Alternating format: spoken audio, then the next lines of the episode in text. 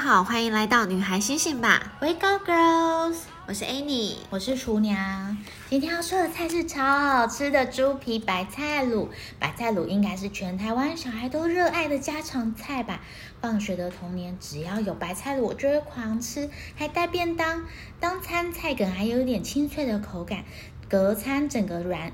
炖软的白菜都好美味哦，是秋冬餐桌非常必要的暖暖蔬食哦。那我们需要的食材有香菇四朵，凉水泡软后切丝，虾米洗净二十公克，老姜一片，去皮蒜头一半，大白菜五百公克，炸猪皮，热水冲洗过约一杯，清水或是日式高汤，或是猪骨或鸡骨高汤三百毫升。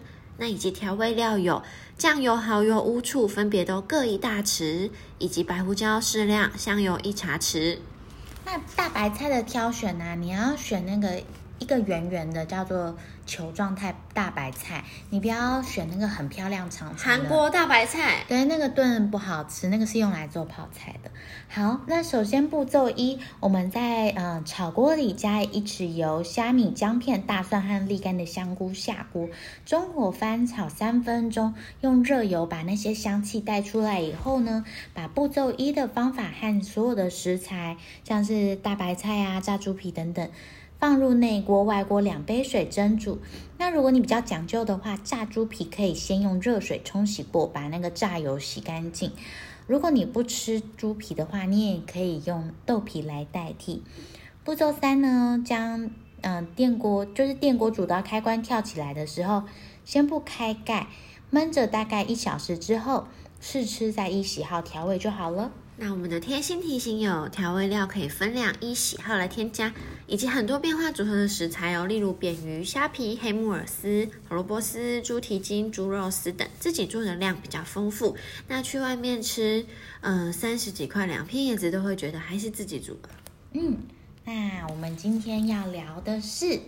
我们今天要来聊的是，到底要怎么寻得好姻缘、 好好人家爱情，好爱情。好人家、好对象、好伴侣。因为前阵子你去了那个霞海城隍庙吧？对，那我们那时候是因为想说我们有一个嗯红线，然后是有钻石的手链，想要送给我们的这个品牌消费者当赠品嘛，那就想说那不然帮他们拿去最有名的霞海城隍庙来过个炉。是不是很热门？那边是不是很多人？那边非常的专业，那边的那个卖金纸的阿北看到我就说你要来拜月老的吼，我就说你怎么知道？他说啊，看你这个样子， 我我想说我哎、说不是啊，霞海城隍庙不是拜月老，还能拜什么？ 城隍爷啊， 你们这些失礼的人。我我我哦我就觉得说那边就是要去我拜跟你月讲，老。我也完全不知道那边是什么样的神明。那我一去对，，超级多神明，然后月老真的就是众多神的某一个一尊，哦，但是他就是大主角哎、对，因为就是少女们都很期待这个爱情的部分。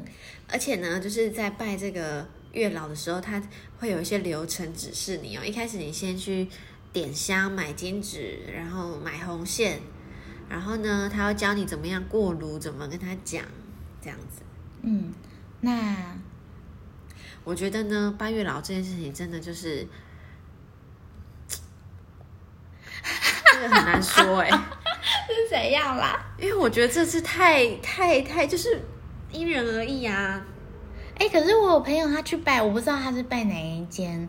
然后呢，就说这个红线绑在手上，如果断掉的话，就表示遇到了你的真爱。是不是没绑紧 好不好？没有，我跟你说这个很悬，因为我我我有一个男，嗯、我老公的男生朋友，然后他一向都很 chill，因为他条件蛮好的，就是他很绅士，然后家里环境也不错，然后他是一个有为青年，然后身边都很多就是小女生都爱慕着他，可是他都完全不会乱放电，也不乱搞暧昧，然后他甚至就是 gentleman 到我跟我老公以为他是 gay。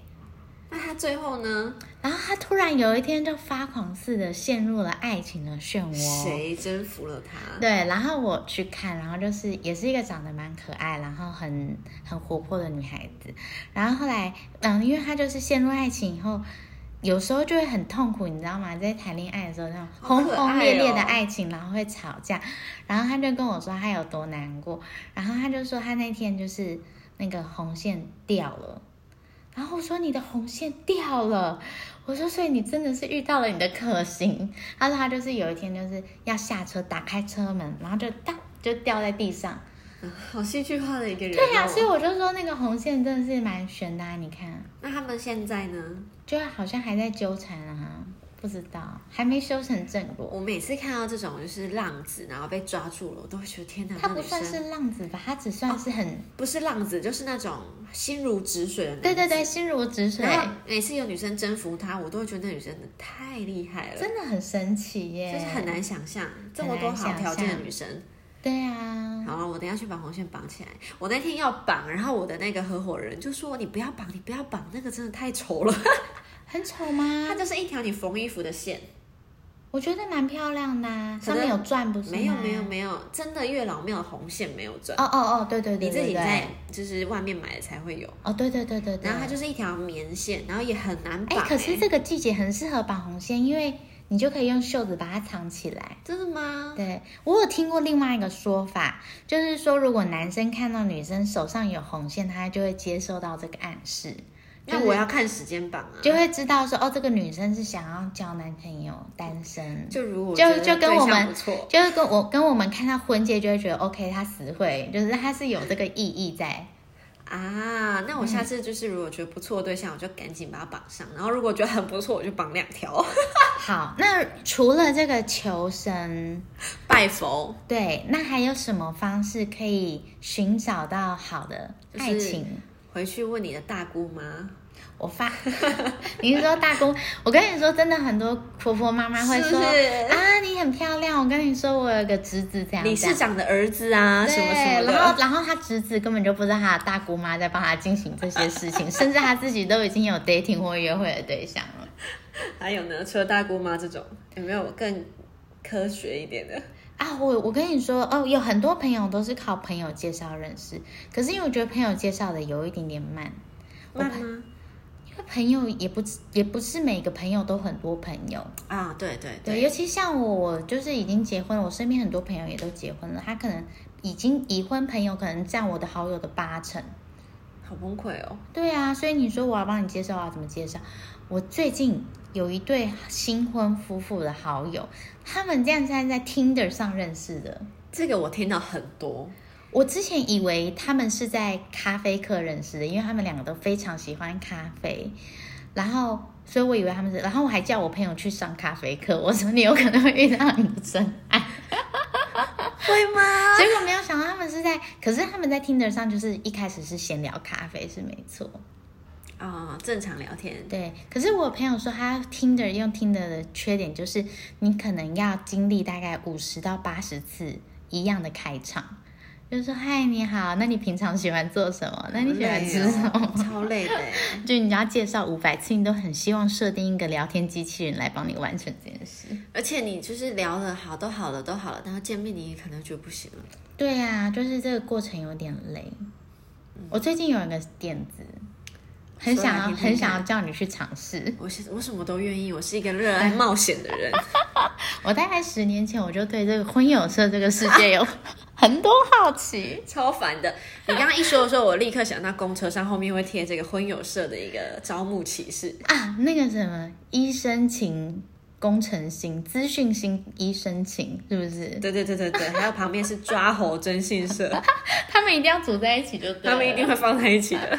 因为我觉得婚友社跟那个长辈介绍都是有个优点，就是至少长辈那一关一定是过得了。基本条件跟基本要求，至少可能不会有婚姻啊什么什么的。对，例如说他已就是他应该是未婚对，然后他可能有房有车，对，然后工作还 OK，但就是迟迟交不到女朋友。也不一定迟迟交不到女朋友哎、那为什么要去婚友社？我是说就是大姑妈介绍哦的部分，对啦，婚友社有可能是他的工作环境真的是很难遇到认新的人呐、啊但是报名婚友社的契机会让人觉得很可怕啊。不会啊，像我就一直很想要报朋友。如果我没有遇到我老公，我单身的话，哎，说不定里我面是很多18老岁实人欸呢、对呀、我十八九岁就觉得说我大学毕业我就要去报名婚友社，因为年轻的女生超吃香的、啊，任任君挑选。对，因为不会有年轻女生想到这件事情。对，就像女生很爱设定条件要一百八十公分以上的男生，然后男生很爱设定条件是二十八岁以下的女生。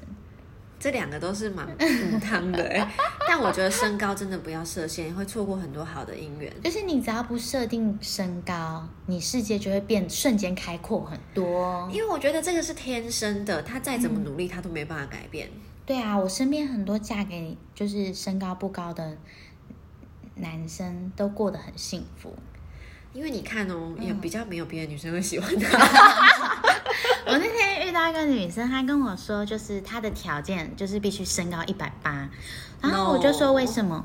她说因为我身高一百七呀。然后可是我我是觉得我那时候没有跟她说，我是觉得说身高一百八的男生，他不会因为你身高一百七必须要找一百八他就跟你在一起，他也可以挑一百六、一百五的，他都可以挑，他的世界很宽阔。嗯，而且身高真的太没有意义了。而且娇小的女生也不会让你啊，不会说哦，那你比较高，那只好让给你，不会啊，对呀、高大的男生也不会比较疼你啊，对呀、这是什么迷思啊？我觉得应该是一个呃人类基础的优生学的考量吧。哦，对，嗯，我觉得女孩们不要不要放弃这个吧。对我觉得与其是什么身高啊，或者是要多有钱啊，不如好好的看看那个男生的本质，就是他是不是人品好，会不会对你好，然后他工作的上进心如何，这样子。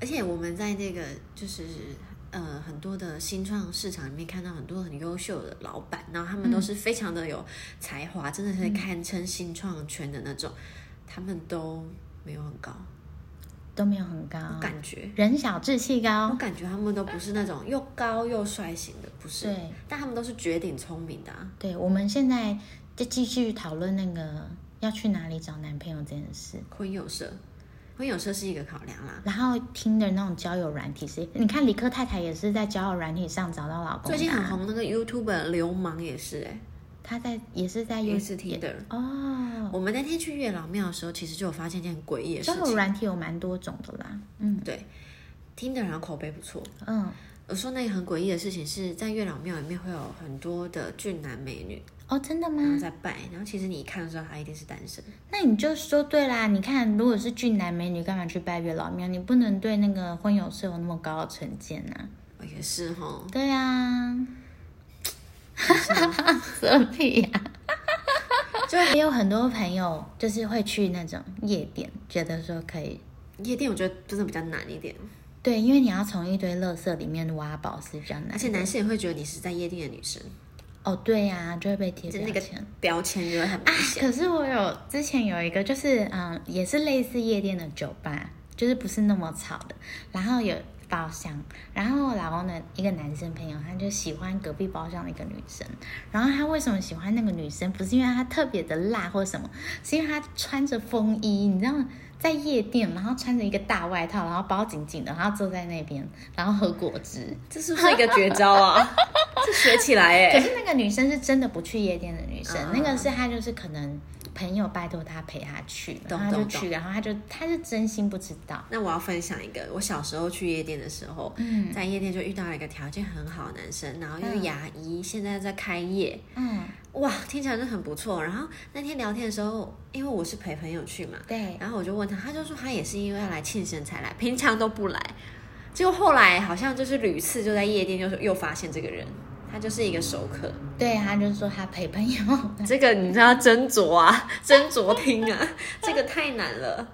嗯，我觉得，但是我有个迷思哎，我觉得女生如果你想要条件好，然后又人品好，又不是乱拈花惹草的男生，你自己去追，对因为他今天会随便追你，他就会随便追其他人，对，所以自己追是一个很好的选择。好，我们刚刚已经说了婚友社，然后月老，哎，不是月老啦，第一个，然后听的啊，软体嘛对，然后夜店，夜店，然后还有一个就是，例如说一些社团活动，像是我朋友他去参加自行车的那种。